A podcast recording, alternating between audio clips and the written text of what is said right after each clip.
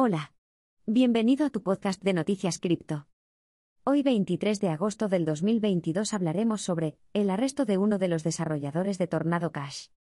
Tornado Cash fue lanzado en 2019, y desde entonces se distinguía por brindar una solución de privacidad descentralizada sin filtros técnicos basada en Ethereum. La app se utilizó ampliamente para ocultar el seguimiento de los fondos robados por los hackers. Entonces, Estados Unidos comenzó a imponer sanciones a la aplicación, restringiendo su uso en el ecosistema cripto.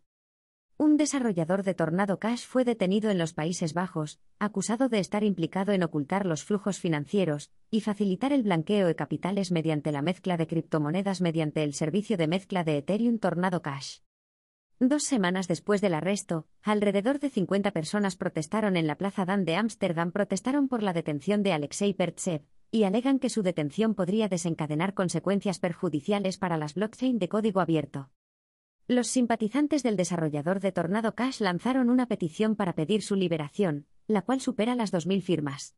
La detención de Alexei Pertsev se dio dos días después de que el Departamento del Tesoro de Estados Unidos sancionara a Tornado Cash por ocultar flujos financieros criminales y facilitar el lavado de dinero.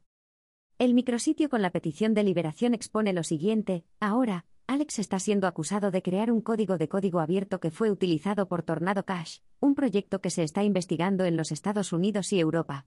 Pero un desarrollador no tiene ningún control sobre cómo se usa posteriormente su código de fuente abierta. Por lo tanto, las acusaciones contra Alex amenazan con acabar con todo el segmento de software de fuente abierta. Durante su detención, autoridades acusaron que Alexei Pertsev fue uno de los que orquestó el blanqueo del dinero. La organización que realizó el arresto es el FIOD, entidad pública que trabaja contra el crimen fiscal, quien señaló que este tipo de tecnologías avanzadas descentralizadas que son utilizadas para el blanqueo de capitales reciben una mayor atención por parte de sus agentes. Es sospechoso de estar implicado en la ocultación de flujos financieros delictivos y de facilitar el blanqueo de capitales mediante la mezcla de criptomonedas a través del servicio descentralizado de mezcla de Ethereum Tornado Cash.